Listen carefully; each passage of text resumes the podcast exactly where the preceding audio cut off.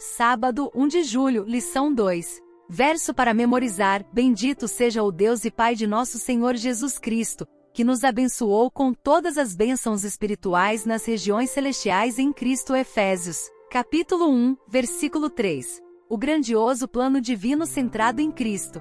25 anos depois de se tornar a primeira pessoa a caminhar sobre a Lua, Neil Armstrong escreveu uma nota de agradecimento à equipe criativa que projetou o traje espacial, chamado Unidade de Mobilidade Extraveicular, UME, no qual ele deu os passos históricos, chamando a UME de nave espacial mais fotografada da história, e brincando com o fato de que ela fora bem sucedida em esconder da vista seu ocupante feio. Armstrong agradeceu à turma da UME no Centro Espacial Johnson pelo traje resistente, confiável e quase fofo que havia preservado sua vida. Ele enviou-lhes agradecimentos e congratulações que valiam por um quarto de século.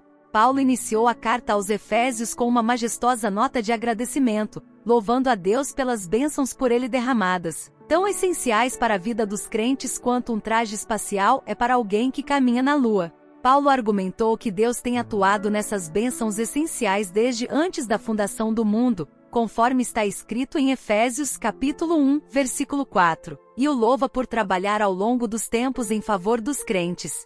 A introdução de Paulo torna a carta aos Efésios especialmente valiosa ao exemplificar como adorar e louvar a Deus pelas muitas bênçãos que ele oferece.